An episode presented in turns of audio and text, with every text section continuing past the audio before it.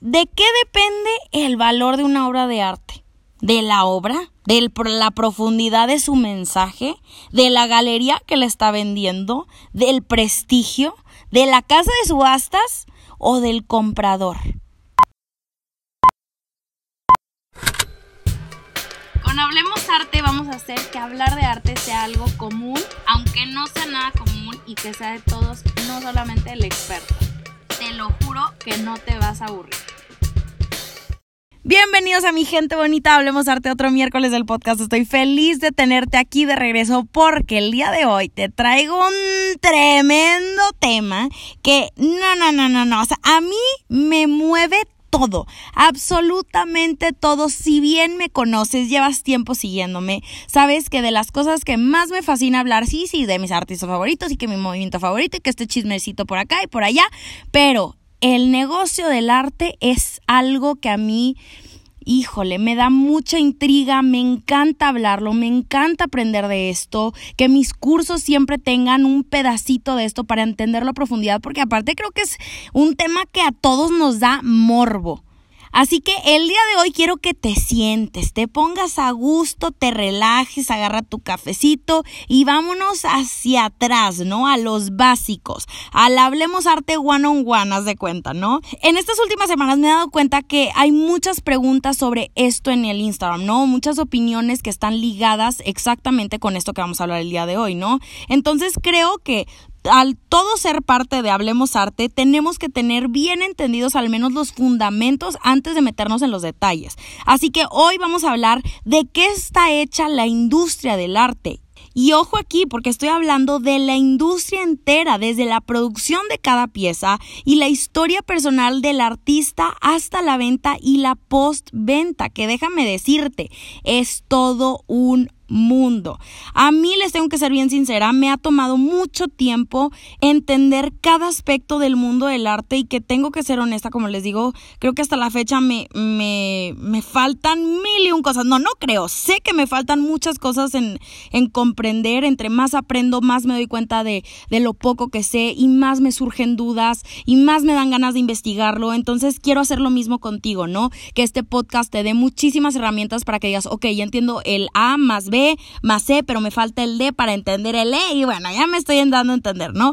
Em, entonces voy a hacer lo mejor eh, de mi parte o mi mayor esfuerzo para explicarles con peras y manzanas eh, para que salgamos de aquí al menos con los básicos dominados. Así que sin más por el momento vamos a empezar con la pregunta del millón y la que va a hacer que entiendas todo a la perfección. Roberta, ¿de qué depende el valor de una obra de arte? Pues de muchas cosas yo recibo esta pregunta muy seguido de cómo es posible que una pieza valga más que otra, ¿no? O es el trabajo invertido en la pieza que hace que valga millones, pero si es así, o sea, ¿por qué las que se ven bien fáciles de hacer se venden esa cantidad? ¿Será por el nombre del artista, el impacto que tuvo la pieza? ¿Cómo se mide ese impacto? Así que bueno, Todas esas dudas van a quedar claras el día de hoy. Recordemos que la industria del arte es como cualquier otra industria, así que empecemos por ahí, ¿verdad? No, no queramos romantizar esto que, ay, porque es arte y es bien bonito y lo hace desde el sentimiento. No, funciona como cualquier otra industria, llena de gente que de muchas veces ni está involucrada en la pieza per se, sino que simplemente está buscando dónde invertir su dinero. Digo, finalmente la industria del arte fue valuada por 64 mil millones de dólares en el 2019. Imagínense eso. Justo, obviamente, eh, antes de que saliera la pandemia a la luz, claro está. Y digo, ya no sabemos el resto de la historia. Así que son muchas personas involucradas en cada una de las piezas. Podemos ponernos a hablar de los artistas en primer lugar que regularmente trabajan con agencias y galerías que a su vez ellos trabajan con casas de subastas o ferias de arte que por supuesto mantienen relaciones bien establecidas con fundaciones y coleccionistas. Aquí nos vamos dando cuenta que es todo un mundo y es muy difícil de dominarlo a la primera, ¿no? El mismísimo Andy Warhol decía, Definitivamente entender bien el negocio del arte es la parte más fascinante de todos. Así que vayámonos parte por parte, ¿no? El artista regularmente firma con una galería que se encarga de introducirlo en eventos, de presentarle gente, de exponer su trabajo. Entonces digamos que las galerías construyen y protegen no solo las obras de arte, sino, más importante aún, el nombre de un artista, posicionándolo hasta llegar a los grandes puntos de venta para los mejores coleccionistas. Como ejemplos tenemos a Gagozan, Pace Gallery, Sachi, David Swirner, Lison Gallery, Hausner Weird, en fin, o sea, la lista es larga, ¿no? Y la verdad es que, agárrate, escucha esto, es toda una mafia. Los galeristas finalmente están todo el tiempo cazando en busca de los mejores compradores y de los mejores artistas. Entonces es normal que salgan noticias de cuando un artista cambia de galería. A esto lo conocemos como poaching en inglés, ¿no? Cuando una galería digamos que le roba el artista a otra. Este, se pone emocionante aquí si me preguntan a mí, ¿no? Pero aquí se pone todavía mejor porque tenemos que hablar de los años 80, cuando surge un nuevo formato de galerías y que de hecho existe hasta la fecha, que es este híbrido entre agente y patrocinador. Aunque la idea de los mecenas y los patrocinadores de arte existe desde Italia en el Renacimiento, el firmar un contrato de exclusividad y un mínimo de piezas a entregar por mes, como si fuera cualquier otra cosa, nació entre los genios de Larry Gagozan y Leo Castelli. Apunta estos nombres porque son muy, muy importantes para entender todo este tema, ¿ok? Estos dos cuates, Gagozan y Castelli, conocían perfectamente cómo, eh, cómo funcionaba la industria. Entonces, para artistas como Roy Lichtenstein o Jean-Michel Basquiat, su galerista se convierte en su agente, su administrador, amigo, encargado de relaciones públicas, asesor financiero. Se encargaban de todo, desde dónde exhibían y a qué eventos asistían, hasta dónde y con quién vivían, imagínense. Entonces era como darle a una, a una sola persona todo el poder sobre tus piezas, garantizando, obviamente, tu estabilidad económica y crecimiento como artista y una, pues, carrera exitosa segurísima. Creo que desde aquí empezamos a ver cómo el arte se va haciendo cada vez más y más corporativo, ¿no? Nos suena como cualquier otra industria. Pero bueno, regresando, ¿no? Después de las galerías vienen las casas de subasta. Que bueno, primero que nada tengo que decir que en teoría las casas de subasta podrían no existir, en, o sea, pues, entre comillas, porque pues finalmente una galería podría vender la obra por el artista y listo, se acabó. Pero pues digamos que como el es esta las digo, las subastas son como el ingrediente final, ¿no? El que le pone el saborcito a las cosas, la salsita botanera, lo que nos da así el el chilito rico, híjole, que se pone bueno y que no tú y yo sí, no sé, bueno, en fin. Este, y como sabemos, casas de subastas hay muchísimas, pero las meras meras son dos nada más que de hecho el 40% de las ventas de subastas de arte a nivel mundial caen en estas dos, que son Sotheby's y Christie's, los archi enemigos, que si los ves en entrevistas y eventos siempre están con sonrisa de oreja a oreja, saludándose amablemente entre los, este, los directivos y que los que están en una casa es y los que están en la otra, pero al mismo tiempo están listos para atacar en cualquier momento. Sotheby's y Christie's existen desde, uff, o sea, 1700, ¿no? 1744 más o menos, y desde ya hace 300 años tienen una disputa constante por demostrar quién es la mejor eh, en la industria, ¿no? Sotheby's es la casa más antigua y con más sedes en el mundo, pero Christie's es la casa más grande de las dos, en teoría. Entonces, bueno, el mundo de las subastas involucra a mucha, mucha gente, desde los agentes de las galerías y los representantes de los coleccionistas hasta los moderadores de las subastas, los que tienen este martillito en mano y quienes depende la verdad, el, precio final de la pieza depende mucho de ellos. Oigan, esto es un tema súper interesante y que inclusive yo creo que se pueden meter a YouTube, a, los canales de Sotheby's y Christie's a ver este, cómo influyen o inflan el precio estos moderadores, porque pues su tarea es emocionar al comprador y hacer que suelte más lana, por supuesto, ¿no? Entre más millones, mejor. Entonces estamos hablando, por ejemplo, de pinturas que se venden en 80 millones de dólares. Es muchísimo. Pero ¿cómo llegaron aquí?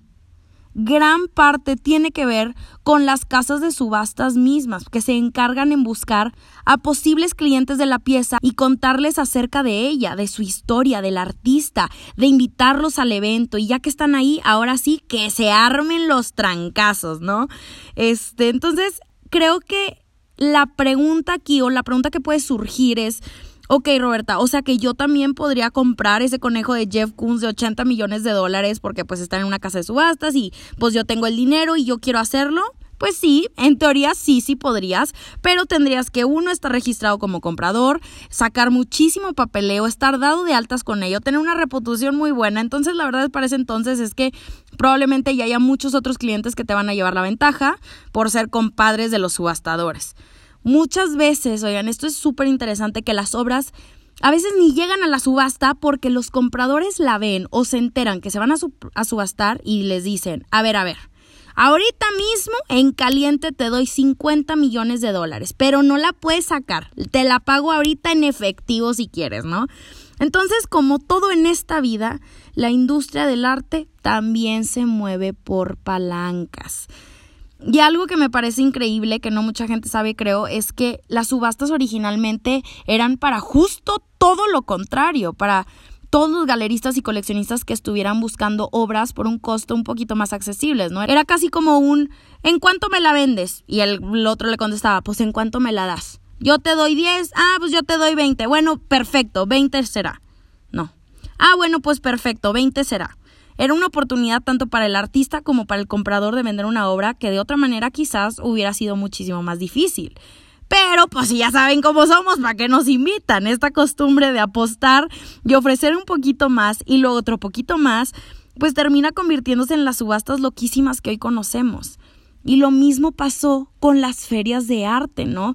Tenemos estos nombres como el Art Basel de Miami, ¿no? O el Friese, que aunque comienzan como esta manera de comprar arte de la manera más accesible, te lo venden como, ay, tenemos a los artistas emergentes para que conozcas, es de una manera muy orgánica y terminaron convirtiéndose en eventos de una semana completa con cantantes, cenas de gala, eventos magnates, gente del mundo del arte y te tienes que ir bien vestido y es puro porte y puros contactos, ya sabrán, ¿no? Pero quiero que hablemos ahora de los coleccionistas, que como ya les decía, ¿no? Cada vez hay más personas interesadas en comprar arte como un bien, como una inversión, en vez de algo que simplemente les gusta. La gente no cobra, no compra un marrotco porque, ah, mira, está muy bonito el color. No, pues tal vez sí te gusta el artista, pero tú sabes que antes la ha tenido Rockefeller y que antes la tuvo tal y que el artista es súper reconocido y que sabes que en unos 10 años se va a vender a del doble o el triple de precio claro que también pues te hace parte indirectamente de un club, ¿no? Entonces sí, hay esas personas que solo compran el arte como un símbolo de estatus con tal de estar invitados a todos estos eventos y a pertenecer. Y por lo mismo, no sé en qué momento llegamos a este nivel de monotonía, podría decirse, ¿no? En el mundo del arte, que últimamente no importa la casa de subasta o la galería o la colección, seguro te darás cuenta de que siempre vamos a ver a los, los mismos artistas una y otra vez porque justamente muchas veces los compradores no tienen idea del producto y simplemente adquieren lo que ya saben que funciona. Ah, se vendió esta de Jeff Koons, no, entonces el Jeff Koons es bueno y se pasa a la boca del otro millonario. Ah, ¿sabes qué? El dueño de este museo acaba de comprar un Jeff Koons, entonces yo también quiero un Jeff Koons y yo también y todo el mundo y es una bolita, una bola de nieve que se va haciendo más y más grande. Pero tú y yo, aquí en Hablemos Arte, sabemos que los mejores coleccionistas también son los que están más informados.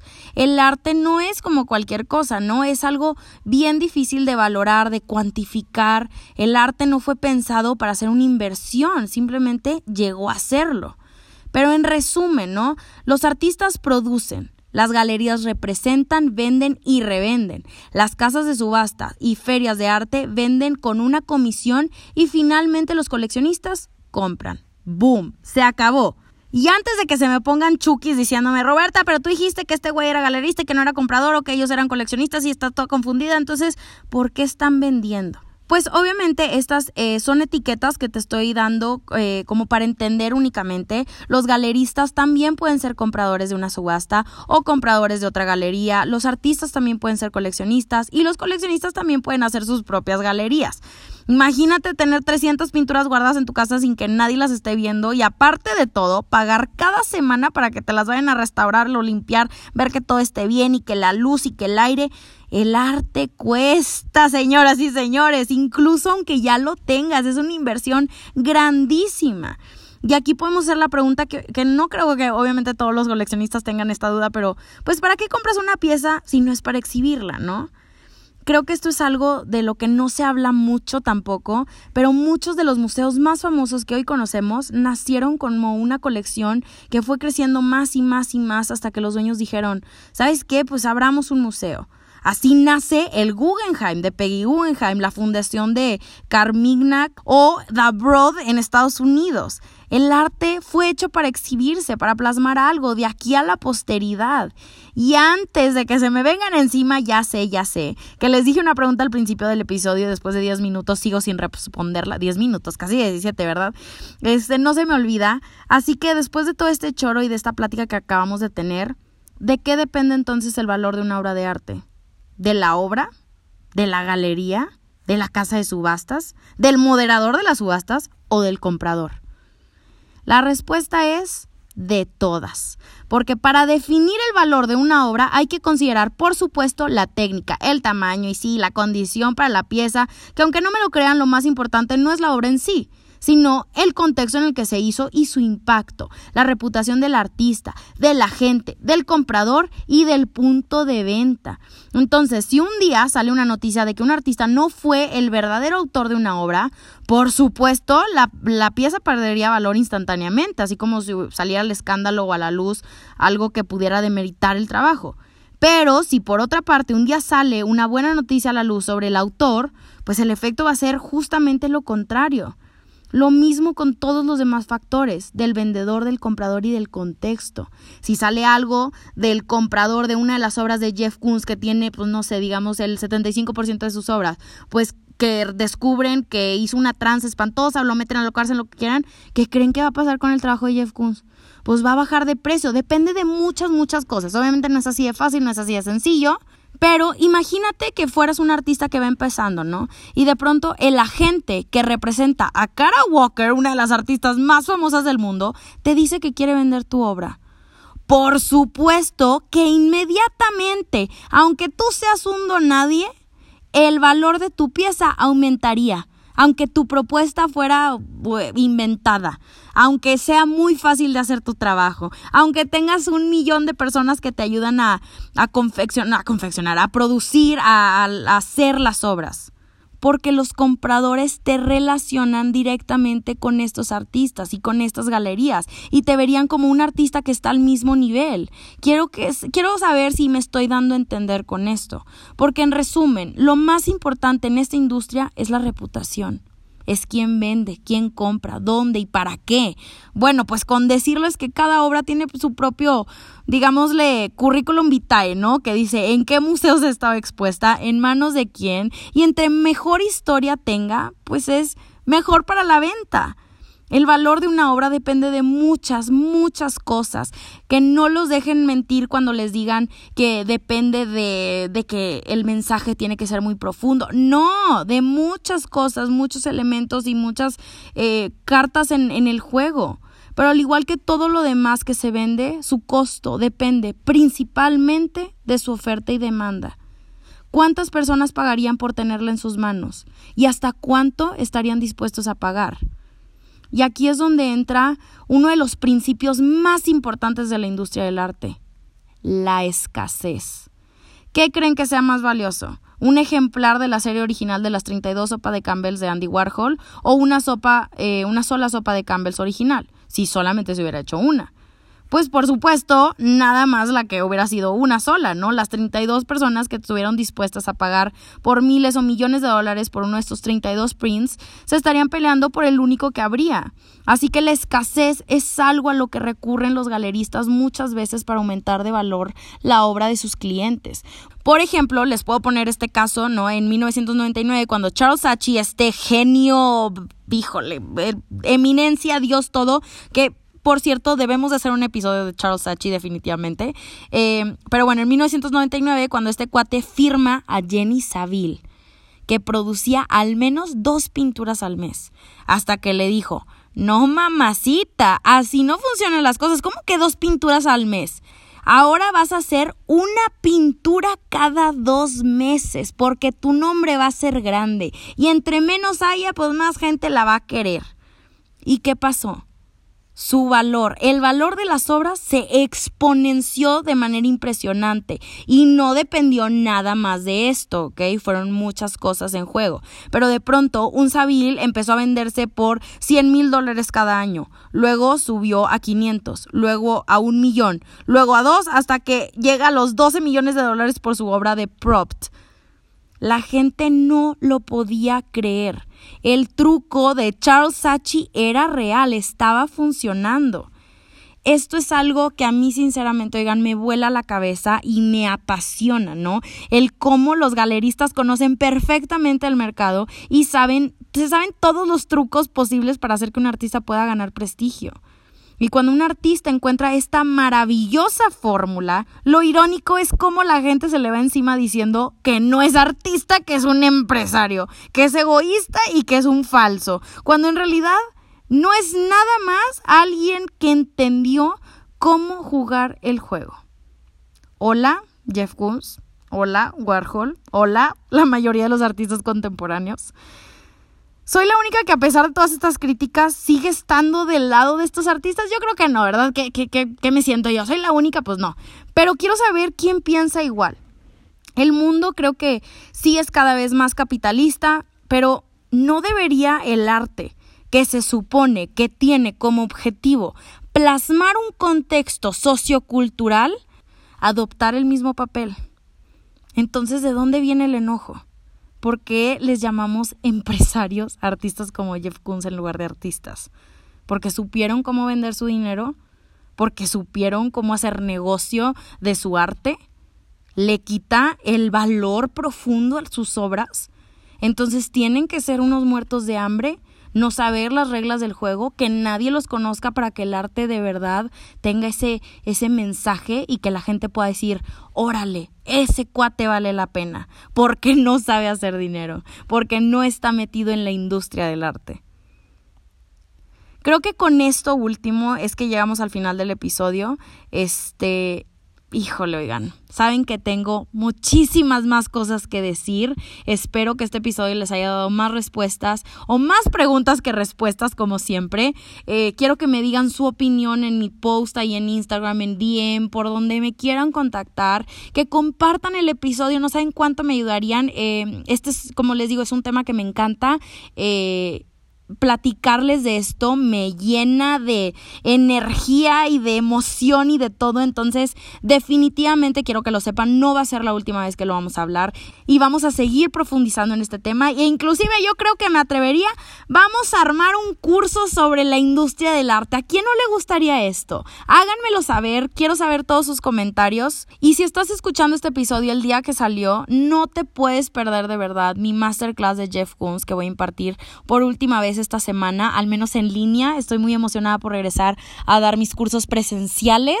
Eh, es algo que me tiene muy nerviosa porque yo daba los cursos presenciales antes de pandemia y di como tres y después, ¡pum!, pandemia, ¿no? Entonces no sé cómo me iría si los hago presenciales, pero es algo que me emociona. Entonces, pues qué padre si tenemos la oportunidad de conocernos y de, de, de tener estas masterclasses en vivo, en directo, a todo color. Así que mi team secreto te agradezco desde el fondo de mi corazón por haber llegado hasta, hasta el final de este episodio. Espero que te haya gustado muchísimo, que lo compartas con tus amigos o con gente que le pueda interesar. Ya saben que los quiero y que les mando un abrazo enorme hasta donde quiera que estén. Y ya saben que como siempre, hablemos arte la próxima semana.